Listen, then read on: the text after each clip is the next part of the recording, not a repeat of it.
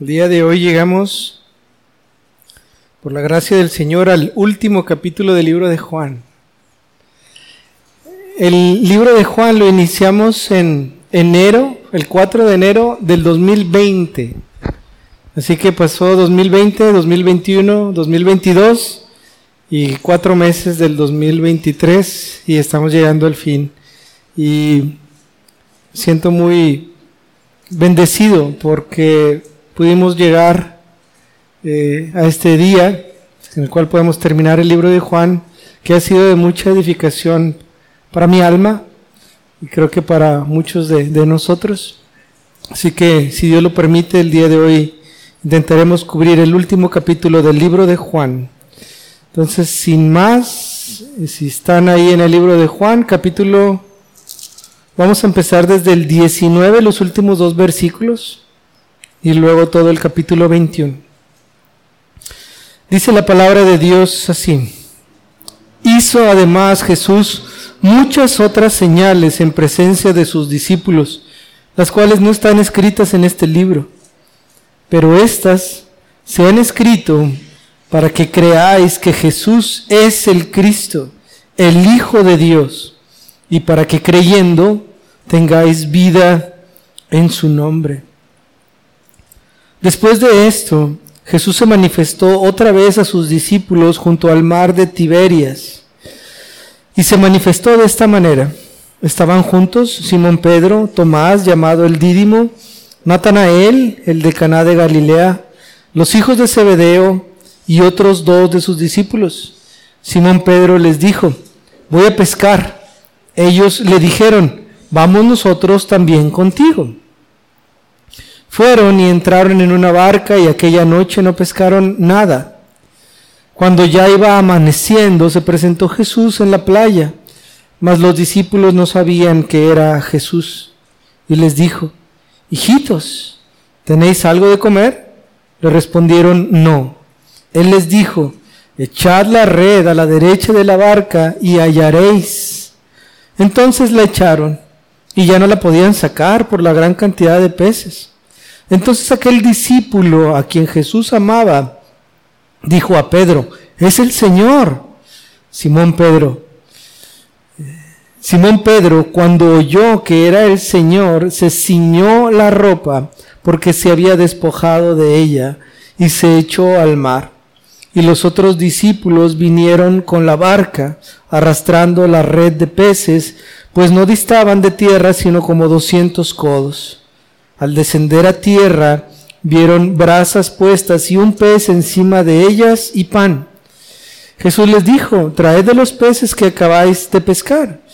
Subió Simón Pedro y sacó la red a tierra llena de grandes peces, ciento cincuenta y tres, y aun siendo tantos la red no se rompió.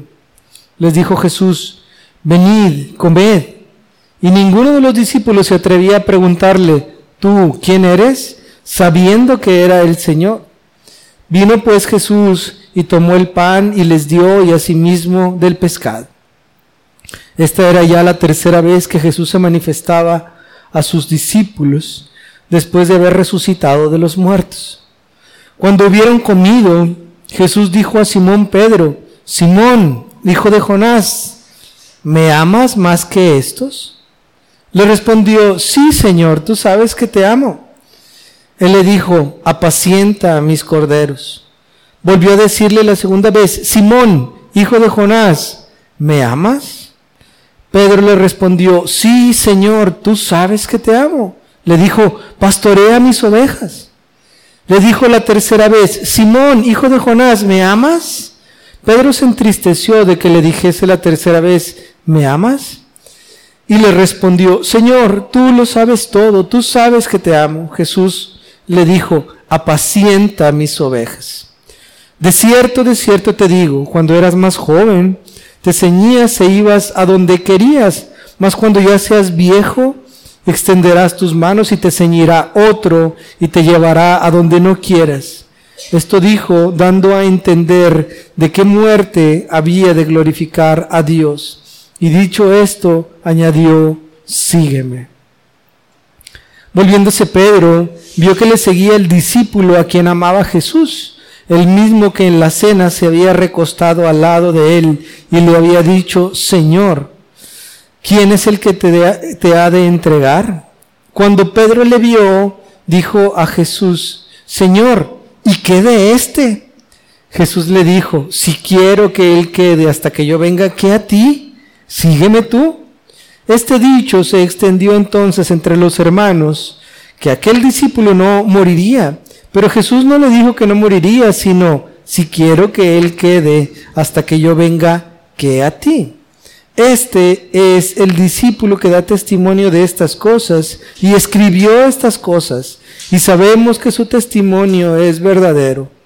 Y hay muchas, eh, hay también otras muchas cosas que hizo Jesús, las cuales si se escribieran una por una, pienso que ni aún en el mundo cabrían los libros que se habrían de escribir. Amén. Vamos a orar. Padre, te damos toda la gloria, Señor, y toda la honra, porque hasta este día de hoy, Señor, nos has guardado. Yo te pido en esta hora, Señor, que te glorifiques, Señor, que, que seas exaltado, que pueda predicar tu palabra de tal manera que, que, que te honres, Señor que puedas ser fiel a tu palabra, que nosotros podamos escuchar tu voz, Dios mío. Te pido que me dirijas, Señor, para poder compartir lo que tú quieres que escuchemos. Por favor, Señor, para tu honra y gloria, en nombre de Cristo Jesús. Amén. Y en ese el final del libro es, es, de, mucho gozo, de, muchísimo gozo el poder llegar al final de un libro que tiene 21 capítulos y que estuvimos compartiendo a lo largo de tres años, casi tres años y medio. Y el día de hoy llegamos al final. Y es bien interesante, bien interesante que al final, al final del libro, viene escrito el propósito del mismo, el propósito por el cual Juan escribió este libro. Un libro se escribe pues para que pueda ser leído. Y este libro de Juan fue escrito de tal manera que lo pudiera leer gente, pero con un propósito, que al leerlo la gente pudiera ser convencida de que el personaje principal de este libro, quien es Jesús de Nazaret, Jesucristo, que pueda creer y que pueda entender que Jesús es el Cristo, el Hijo de Dios. ¿Qué implicación tiene creer que Jesús es el Hijo de Dios? ¿Qué relevancia tiene creer que Jesús es el Hijo de Dios? ¿Es algo importante o no? Sumamente importante. Porque si Él es el Hijo de Dios, también es Dios. Naturalmente es Dios, porque es Hijo de Dios. No tiene otra eh, naturaleza. Bueno, sí la tiene. Tiene dos naturalezas, como lo hemos visto.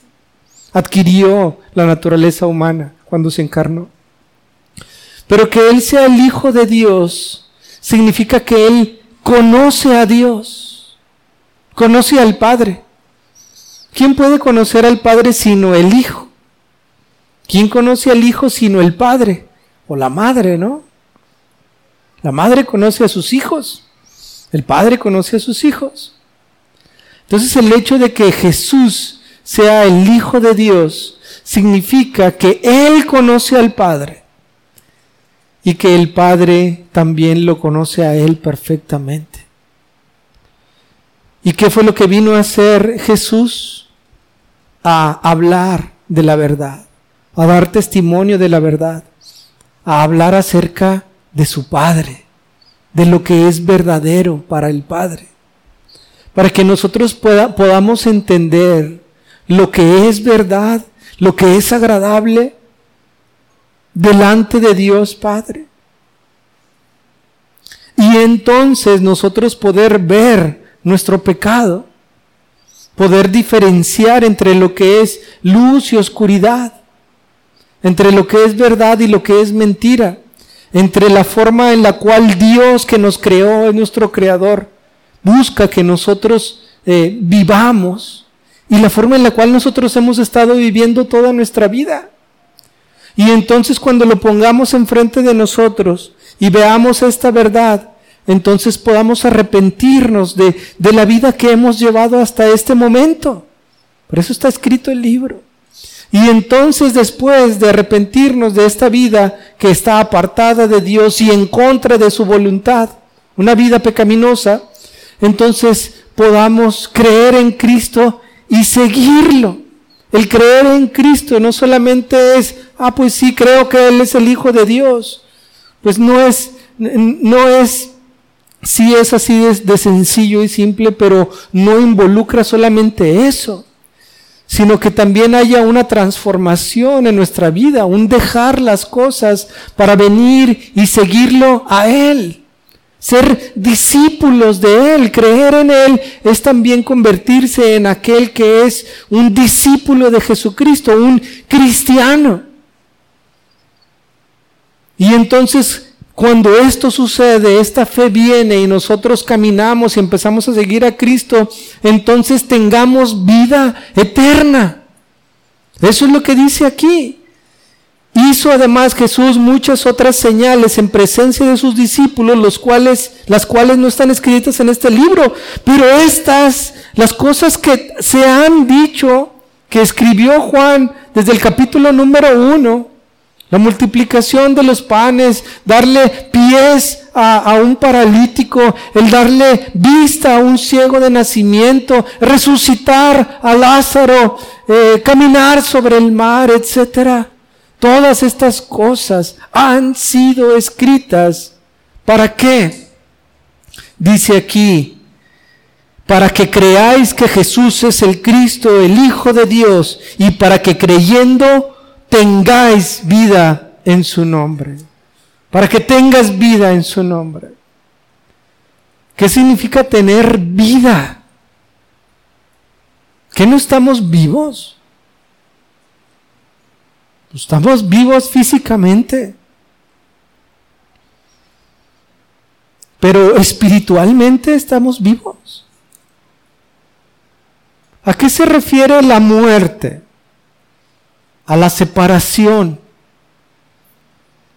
Separación, eso es lo que significa muerte. Y esa separación o esa muerte es consecuencia del pecado. Si yo engaño a mi esposa, ¿Voy a estar junto con ella? El engañarla es un pecado. Y ese pecado trae muerte. Y entonces, como yo engañé a mi esposa, entonces hay una separación entre nosotros. Si mi hijo no me obedece y hace su voluntad, eso es pecado y trae una separación entre nosotros. ¿Por qué? Porque la relación ya no es la misma entre el Padre y el Hijo. Porque el Hijo quiere hacer su voluntad y el Padre le ha ordenado otra cosa. En todo esto claramente existe el perdón y gloria a Dios porque ha dado el perdón. Porque si yo fui infiel a mi esposa, ella si quiere puede perdonarme. Y gloria a Dios que, que pueda perdonar. Y también entre la relación entre el Padre y el Hijo puede haber perdón. Entonces cuando hay esta reconciliación entre dos partes que han sido enemistadas, entonces es que verdaderamente hay vida. ¿Cómo es una relación entre dos partes que están enemistadas o peleadas? De guerra, áspera, dura, siempre en conflicto. Pero cuando hay reconciliación, entonces hay vida hay armonía y hay unidad y hay amor y hay paciencia y misericordia. Y todas estas cosas que vienen por tener vida, vida entre dos partes. ¿Qué es la vida eterna? el libro de Juan lo dice, que te conozcan a ti, al verdadero Dios, al único Dios. Está hablando del Padre. Y a Jesucristo, a tu Hijo, a quien has enviado. Esta es la vida eterna. ¿Qué es la vida eterna? Conocer a Dios. Y conocer significa tener una relación personal e íntima con esa persona, con Dios. Ahí está la vida eterna. En tener esta unión, esta comunión, esta reconciliación entre Dios y el hombre. Esa es la vida eterna. Y esa vida eterna puede ser dada por medio de la reconciliación que ocurre entre Dios y nosotros, por medio de nuestro Señor Jesucristo, por medio de Él.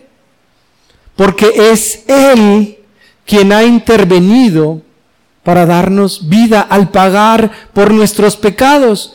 Si el pecado separa a Dios del hombre, entonces es por eso que Jesucristo es aquel que quita o aquel Cordero de Dios que quita el pecado del mundo, porque también ha pagado por él y ha reconciliado al hombre con Dios y esta es la vida eterna. Porque entonces, cuando nosotros hacemos esto, consideramos a nuestro Señor Jesucristo como eso, como nuestro Señor. Y ya no vivimos conforme a lo que nosotros pensamos o decimos, sino a lo que Él dice. Y todo lo que Él nos dice o nos pide es bueno. No hay algo que nuestro Señor Jesucristo nos pida que es malo. ¿Qué dice al, marido? Le dice, ama a tu esposa. ¿Es eso malo? No. Ama a tu esposa. ¿Qué le dice a la esposa? Esposa, sujétese a su marido, que él sea la cabeza de, de, su hogar, usted sea sumisa, sujétese. Pero ¿sabe por qué se va a sujetar? Porque él se va a sujetar a mí y a mí me va a responder. Y entonces usted se va a sujetar a él gozosa. ¿Por qué? Porque él se va, las va a tener que ver conmigo. Y si le hace algo a usted, entonces se las va a tener que ver conmigo. Imagínate tener que vértelas con Dios por haber ofendido a su hija. Va a llegar el día en que Dios va a decir, ah, tú te creías muy, muy valiente, ofendiendo a mi hija, ahora llegó la justicia. ¿Sí me explico? Porque Él es justo. Pero ¿qué pasa con el esposo que está en Cristo? Señor Jesucristo, tú eres mi Señor y me, y, me ajusto a lo que tú dices. Y entonces, si tú me pides amar a mi esposa, pues la voy a amar. Y en eso hay vida. En eso hay unión, en eso hay reconciliación, porque hay amor. Es el vínculo perfecto, el amor. Y esa vida eterna es algo que inicia desde el momento en el cual nosotros hemos sido salvos y empezamos a caminar con nuestro Señor Jesucristo. Es cierto que es una vida eterna que se vivirá en la eternidad plenamente cuando estemos por toda la eternidad con nuestro Señor, pero es algo que inicia desde ya para que tengas vida eterna.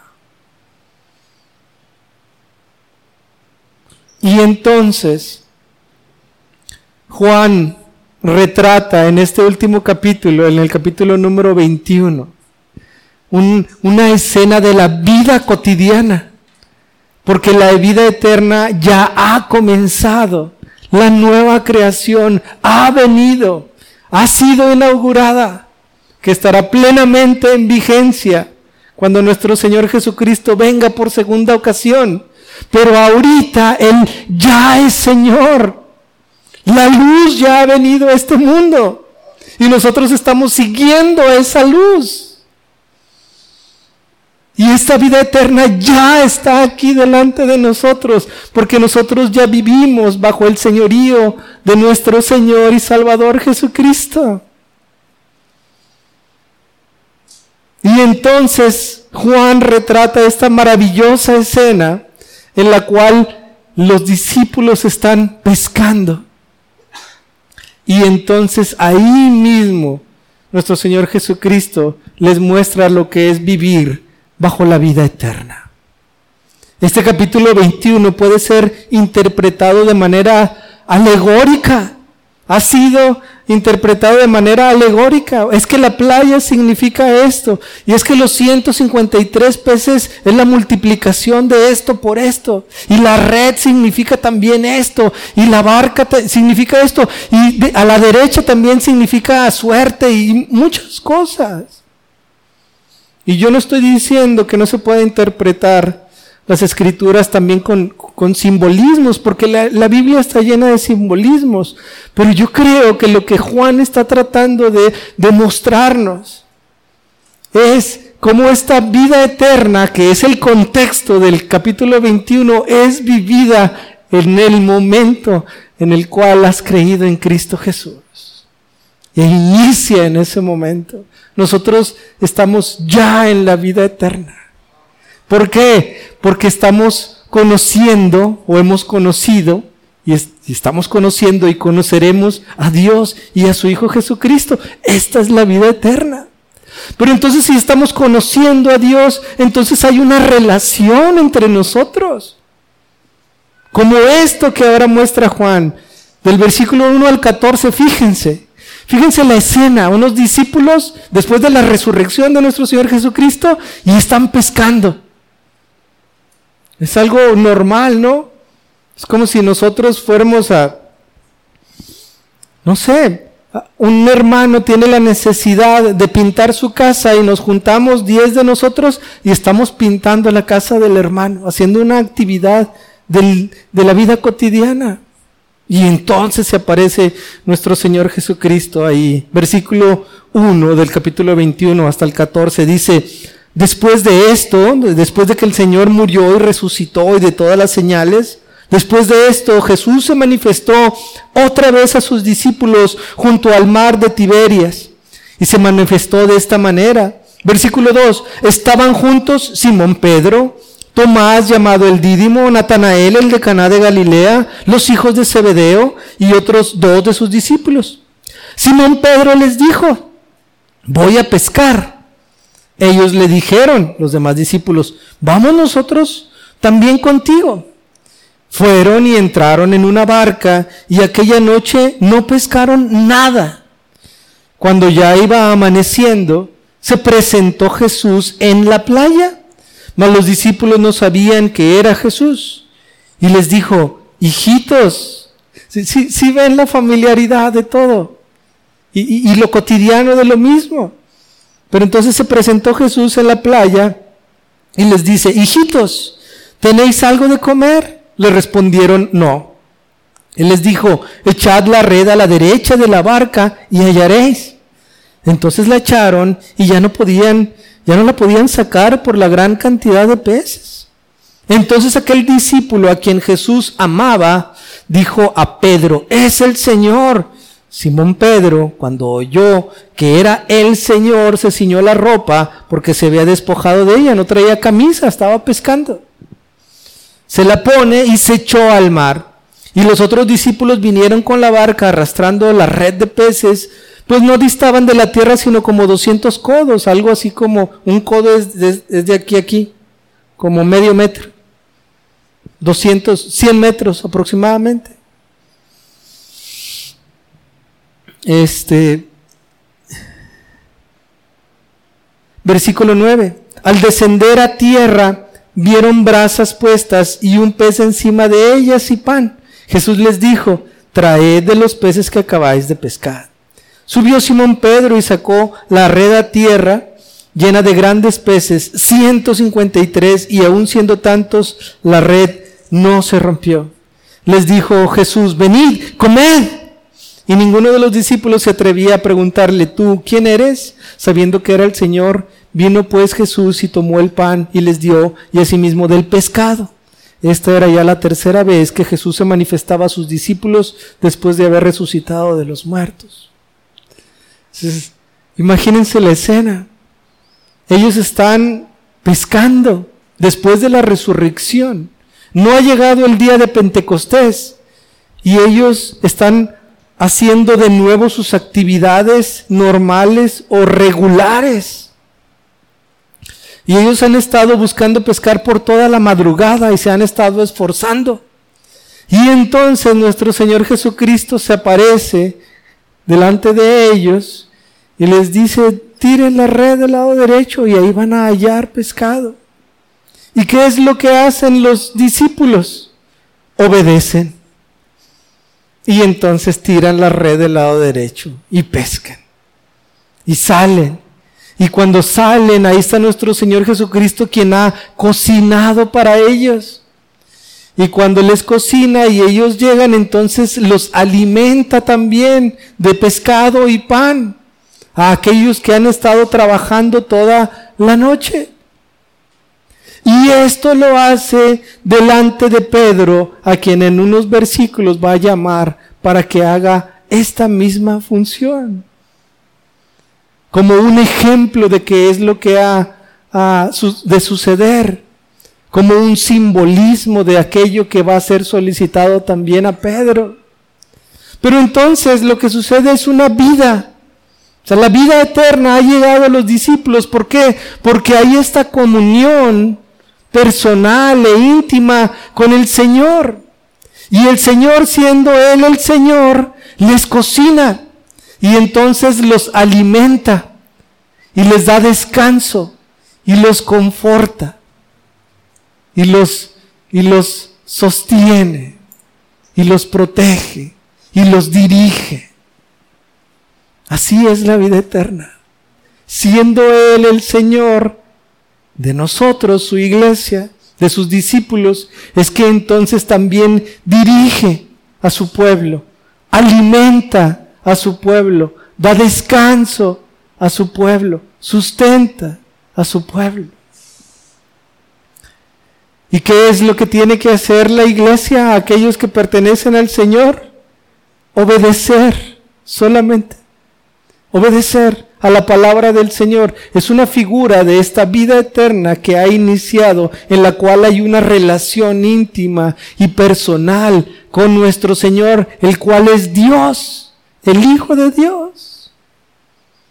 El Señor tiene cuidado de los suyos y se aparece a ellos. Y ellos se han esforzado toda la noche trabajando, buscando pescar, en, el mar y no han pescado nada y entonces el Señor se aparece y les dice, tiren la red del lado derecho. Quizá hubiera sido más fácil para los discípulos si hubieran orado primero y le hubieran dicho, Señor, ¿de qué lado hemos de tirar la red? ¿Verdad? Es una figura, es una ilustración. Pero quizá pudo haber sucedido así.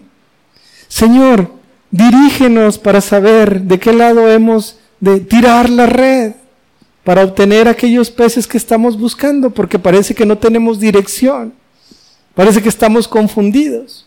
Y el Señor, siendo el Señor, dirige a su iglesia y se presenta les dicen, hágalo de esta manera. Y cuando terminan de hacer el trabajo siendo dirigidos por el Señor, entonces les da descanso vengan al descanso. Y estando en el descanso, los alimenta, porque les da pescado y pan, haciendo la función del pastor de la iglesia. ¿Qué no es esto vida? Imagínenlo solamente. Si han estado esforzándose por toda la madrugada y de repente llega el Señor y les da descanso y los alimenta y los cuida, los protege y los sustenta, etcétera. Porque así es la vida en Cristo. Así es. Así es la vida en Cristo. Y nuevamente quizá ellos pudieron haber ahorrado algunas de las horas de trabajo si hubieran ido delante del Señor. Pero el Señor también así lo permitió para que ellos también pudieran entender que necesitan de la, de la dirección de Cristo y necesitamos de la dirección de Cristo para hacer aún las actividades que nosotros consideramos como las más comunes. Pero entonces teniendo comunión Dios con el hombre, Jesucristo es Dios. Ahí está Dios en la playa con sus discípulos o con su iglesia. Estando ahí en la playa, teniendo comunión, compartiendo el pescado, compartiendo el pan, compartiendo la palabra. ¿Qué no es esto lo, que nosotros hacemos como iglesia?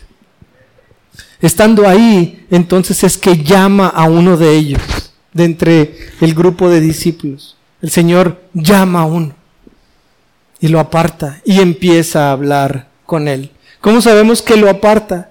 Pues porque después dice que el, el discípulo amado, Juan en este caso, los estaba siguiendo.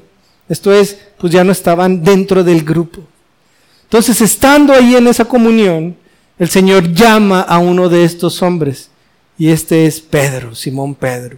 Y esto es lo que vemos en el versículo número 15 al 19. Cuando hubieron comido, Jesús dijo a Simón Pedro, Simón, hijo de Jonás, ¿me amas más que estos? Le respondió, sí, Señor, tú sabes que te amo.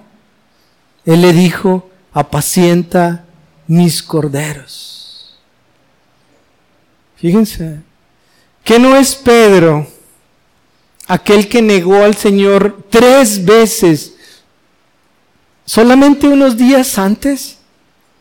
Es el mismo. Unos días antes, Pedro negó al Señor tres veces. Primero a una portera y luego a otro hombre y luego a otro hombre. Tú eres el que andabas, tú eres, tú eres cristiano. Eso es lo que le dijeron. Y Pedro dijo, no, yo no soy. No, yo no soy de él. No, yo no soy. Entonces cantó el gallo. Este mismo Pedro ahora es llamado por el Señor. Y entonces le pregunta, Pedro, ¿me amas? ¿Me amas? Pedro debió haber sido quizá un poco más cauto, ¿no?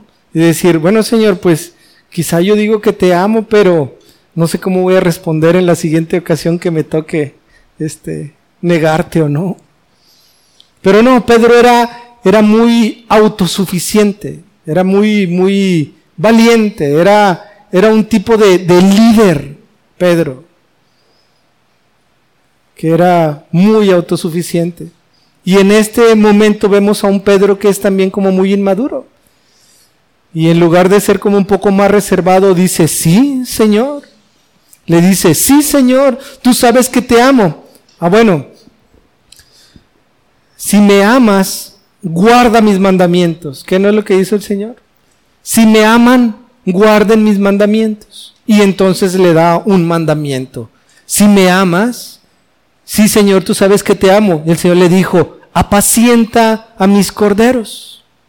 Apacentar es básicamente alimentar. Alimenta a mis corderos. Un cordero tiene la diferencia de una oveja en que el cordero es chico y la oveja es más grande. Entonces, dentro del rebaño, alimenta a los más pequeños. Pedro, eso es lo que te pido. Si me amas, guarda este mandamiento que te estoy dando. Alimenta a mis corderos. 16. Volvió a decirle la segunda vez, Simón, hijo de Jonás, ¿me amas?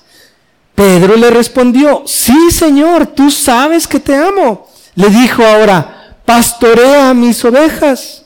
¿Pastorear qué es? No solamente alimentar, sino también dirigir, cuidar, sustentar, proteger, pastorear.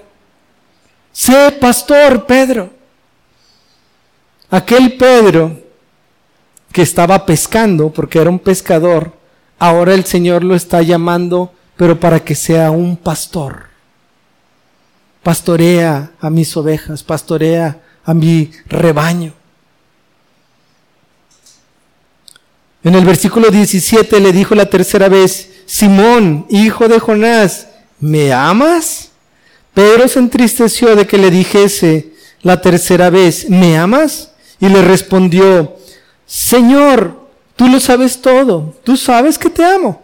Jesús le dijo, apacienta a mis ovejas, alimenta también a las más grandes dentro del rebaño. No solamente a las pequeñas, a los corderos, sino a los grandes. Y pastorea, esto es, dirige, alimenta, protege, cuida, sustenta. Haz esa labor. ¿Por qué? Porque el Señor estaba a punto de regresar al Padre. Desde este momento, lo que nosotros vemos es cómo nuestro Señor Jesucristo es aquel con el que tenemos comunión o tenemos esta vida eterna. Pero aquí lo que está sucediendo es la formación de la iglesia y nuestro Señor Jesucristo está dando la dirección por medio de la cual es que la iglesia va a caminar junta mientras que el Señor está a la diestra del Padre y nosotros aquí estando en tierra. Y esto es por medio de pastores, por medio de diáconos, después lo veremos en, en el libro de Hechos.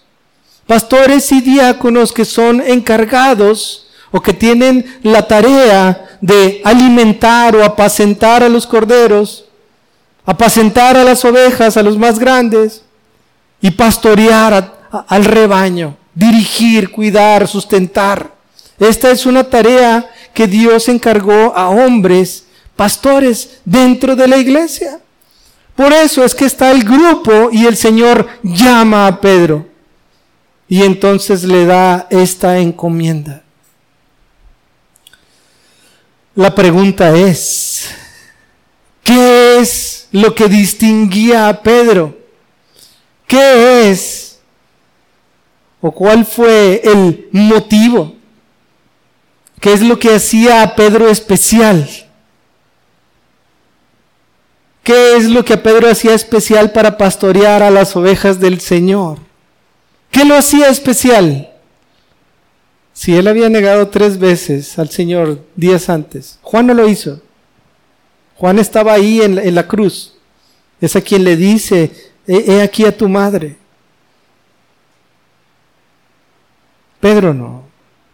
Pero entonces, ¿por qué Pedro? ¿Qué lo hacía especial? ¿Qué es lo que hace especial a un pastor? ¿Es mejor que los demás dentro del, del rebaño? ¿Qué hace especial a un pastor?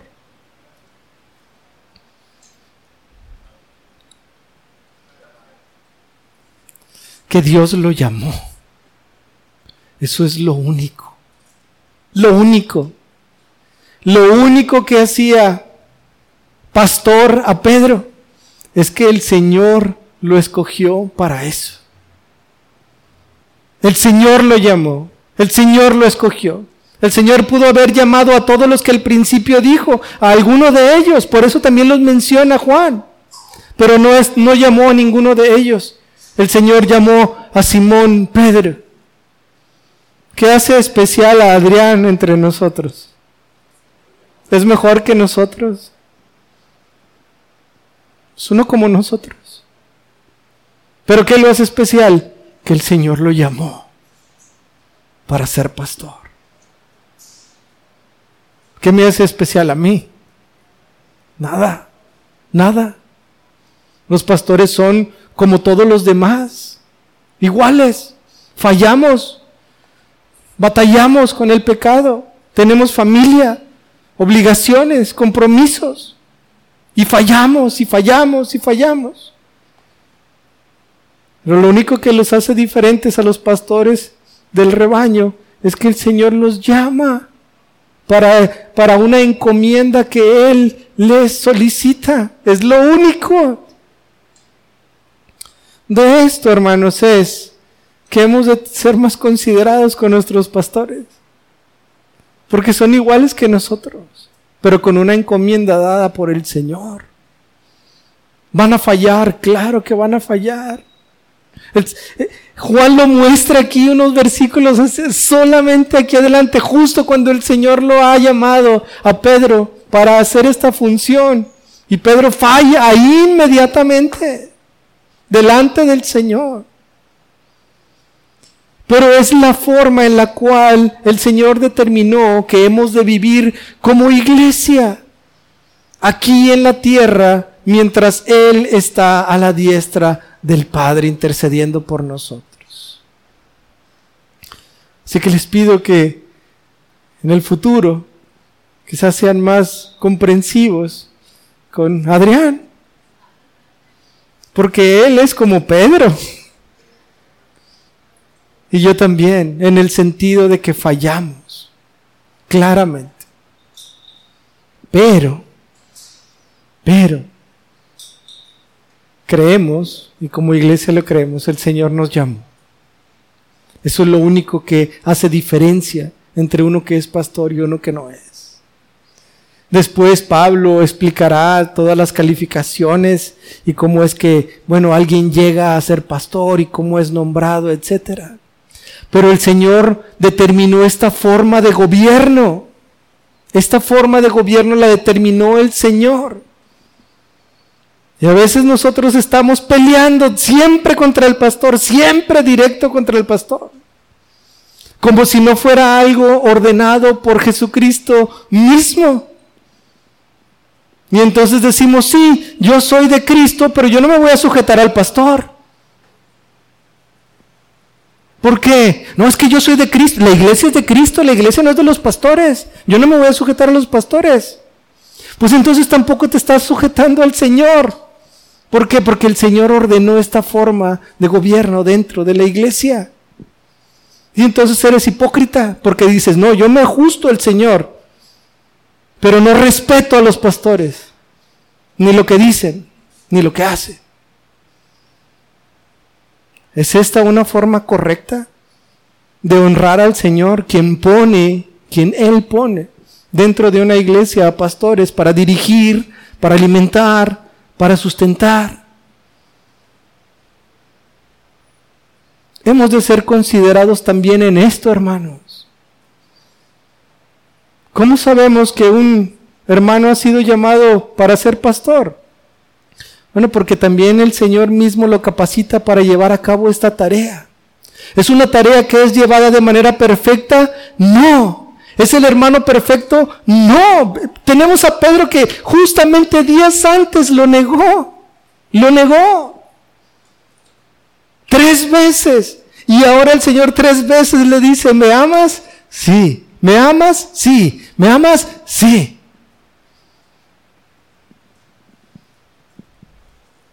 Y entonces en el 18, en el versículo 18, el Señor le dice a Pedro, de cierto, de cierto te digo, cuando eras más joven te ceñías e ibas a donde querías, mas cuando ya seas viejo, extenderás tus manos y te ceñirá otro y te llevará a donde no quieras. Esto dijo dando a entender con qué muerte había de glorificar a Dios. Y dicho esto, añadió, sígueme. Una traducción dice, me amas más que esto, no que estos, refiriéndose a lo que él estaba haciendo, el pescar. Y entonces el Señor le dice, me amas más que esto, entonces ahora sígueme y sé pastor de mi rebaño, deja eso atrás, porque ahora te vas a encargar de una nueva tarea que yo te voy a encomendar. Un pastor cuando es llamado también tiene que morir. Y tiene que morir a su vida hay un costo que está sucediendo y que sucede. Porque el pastor quizá tiene anhelos y deseos y trabajar y prosperar y crecer, etc. Pero también el Señor le dice, no, deja eso, porque ahora tú vas a llevar esta tarea que yo te he encomendado y necesita morir a Él mismo a sus deseos y a sus anhelos. Pero entonces el Señor le muestra, tú vas a morir de esta manera, esto es, no vas a morir de una manera en la cual a ti te va a gustar, porque otro va a venir y te va a ceñir y te va a llevar a donde tú no quieras ir. Involuntariamente, tú vas a morir. Y esto va a ser para la honra y gloria también de Dios cuando suceda.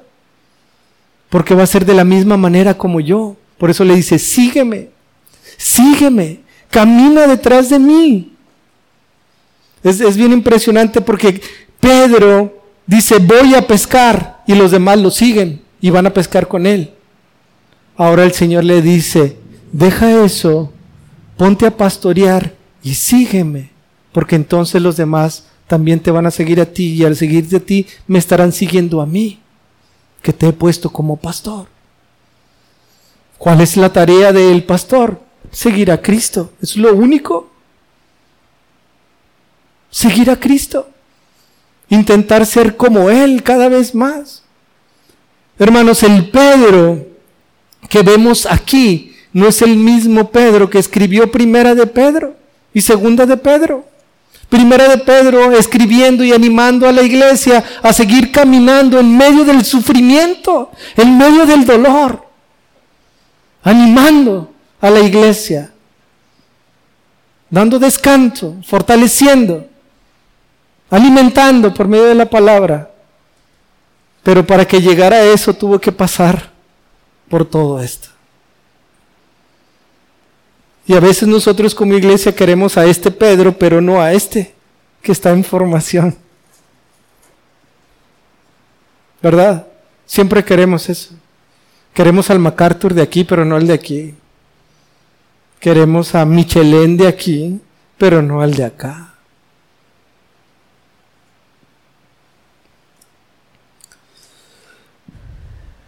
Y ahí Pedro, ahí delante del Señor, delante, quien le ha dicho, quien lo ha llamado, quien le ha dicho, sé pastor, dirige, ahí delante de él, versículo 20, volviéndose Pedro, vio que le seguía el discípulo a quien amaba Jesús, esto es Juan, el mismo que en la cena le, se había recostado al lado de él y le había dicho, Señor, ¿quién es el que te ha de entregar? Cuando Pedro le vio, dijo a Jesús, Señor, ¿y qué de este? Imagínense, le está diciendo, alimenta, apacienta a los corderos, apacienta a las ovejas, pastorealas, ama, cuida, protege, sustenta, alimenta, dirige, todo eso. Y entonces va nuestro Señor Jesucristo y va Pedro y Pedro, este, acaba de recibir la noticia de que va a morir no de manera agradable o no voluntaria, y ve que atrás viene Juan escuchando quizá o siguiendo. Yo digo que escuchando porque lo registró aquí en el libro. Y entonces Pedro se voltea y le dice al Señor, ¿y qué de este? Así yo voy a morir, así, ¿qué, con él? Lo acaba de nombrar pastor, lo acaba de llamar. Ahí, ahí inmediatamente. ¿Y qué hace Pedro? ¿Pastorea o dirige o cuida a su, a, su oveja? En este caso Juan. No. No. Falla. Inmediatamente, ahí, ahí delante del Señor. ¿Qué hizo el Señor? Siguiente versículo. Puso fuera del pastorado a Pedro. Dice eso. Se reunieron todos los discípulos y dijeron, oye, es bien mal pastor, vamos a bajarlo de ahí, vamos a quitarlo. ¿Fue eso lo que sucedió? No. ¿Por qué? Porque el Señor lo había llamado. Por eso también en alguna parte dice que sus dones son irrevocables. Pero el Señor cuando llama también capacita instruye, transforma, cambia. ¿Saben qué, hermanos? Humilla, humilla a aquel que también ha llamado, para que entienda que ha sido llamado solamente por gracia y para servirle a Él, a nuestro Señor, no para, no para servirnos a nosotros, no por algún beneficio que deba haber para el hombre, sino porque Él es digno de esto. Él es digno. Pero entonces Pedro falla delante del Señor ahí mismo y dice, ah, yo voy a morir así. ¿Y qué hay de este? Como diciendo, pues que este también muera igual, que sufra igual. ¿Por qué nada más yo? ¿Qué no es esta la actitud que muchos de nosotros tenemos? Es que yo nada más voy al evangelismo. Bueno, yo no lo he escuchado de César, pero podría decirlo. ¿Y dónde están los demás? ¿Por qué nada más yo voy al evangelismo? ¿Será porque los demás no son salvos de seguro? ¿Por qué nada más tengo yo que estar sufriendo ahí todos los sábados a las 5 de la tarde, siendo vituperado y, y, y asustado? ¿Dónde están los otros?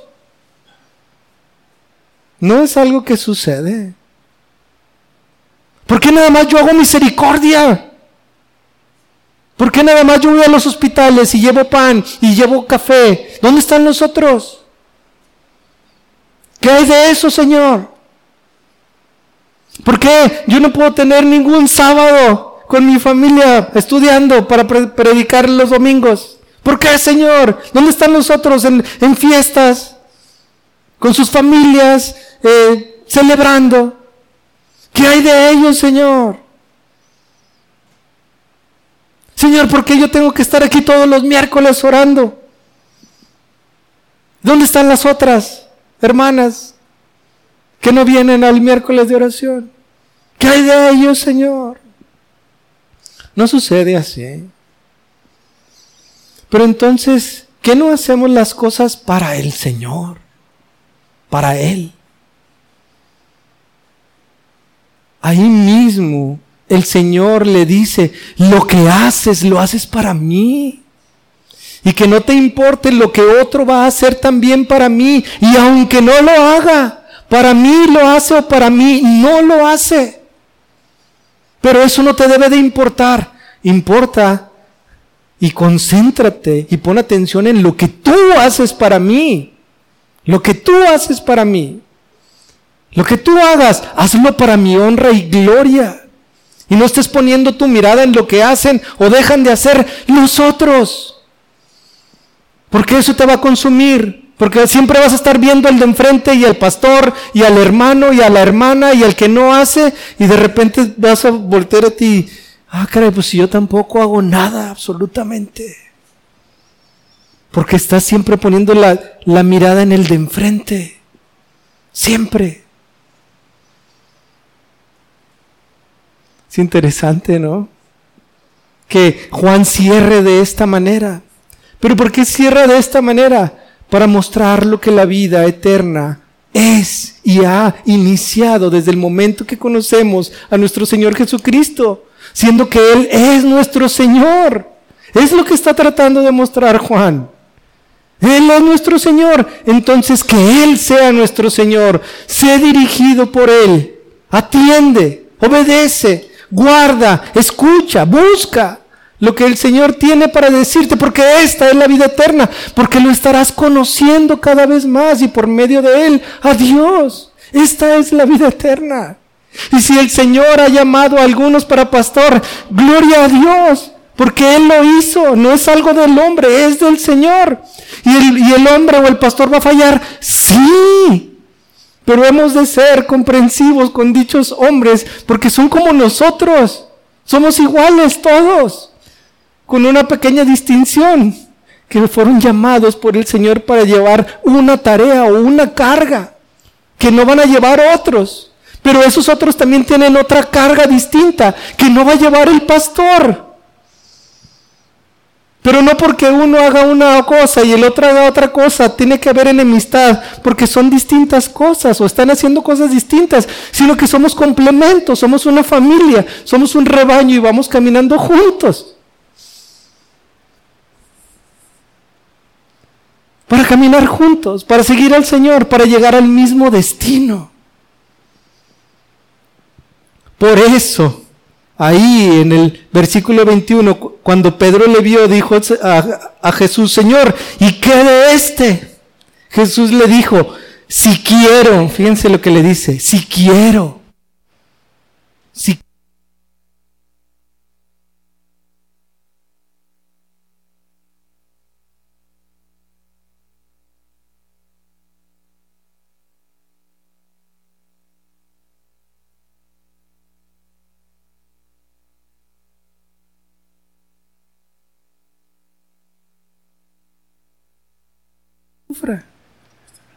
Gracias, hermano. Muchas gracias. Yo estoy predicando y el, hermano viene y cambió las pilas. ¿Qué es más valioso? Lo que hizo el hermano. ¿Para quién lo hiciste, hermano? Para el Señor. Para el Señor. Así como todos hacemos lo que hacemos para el Señor.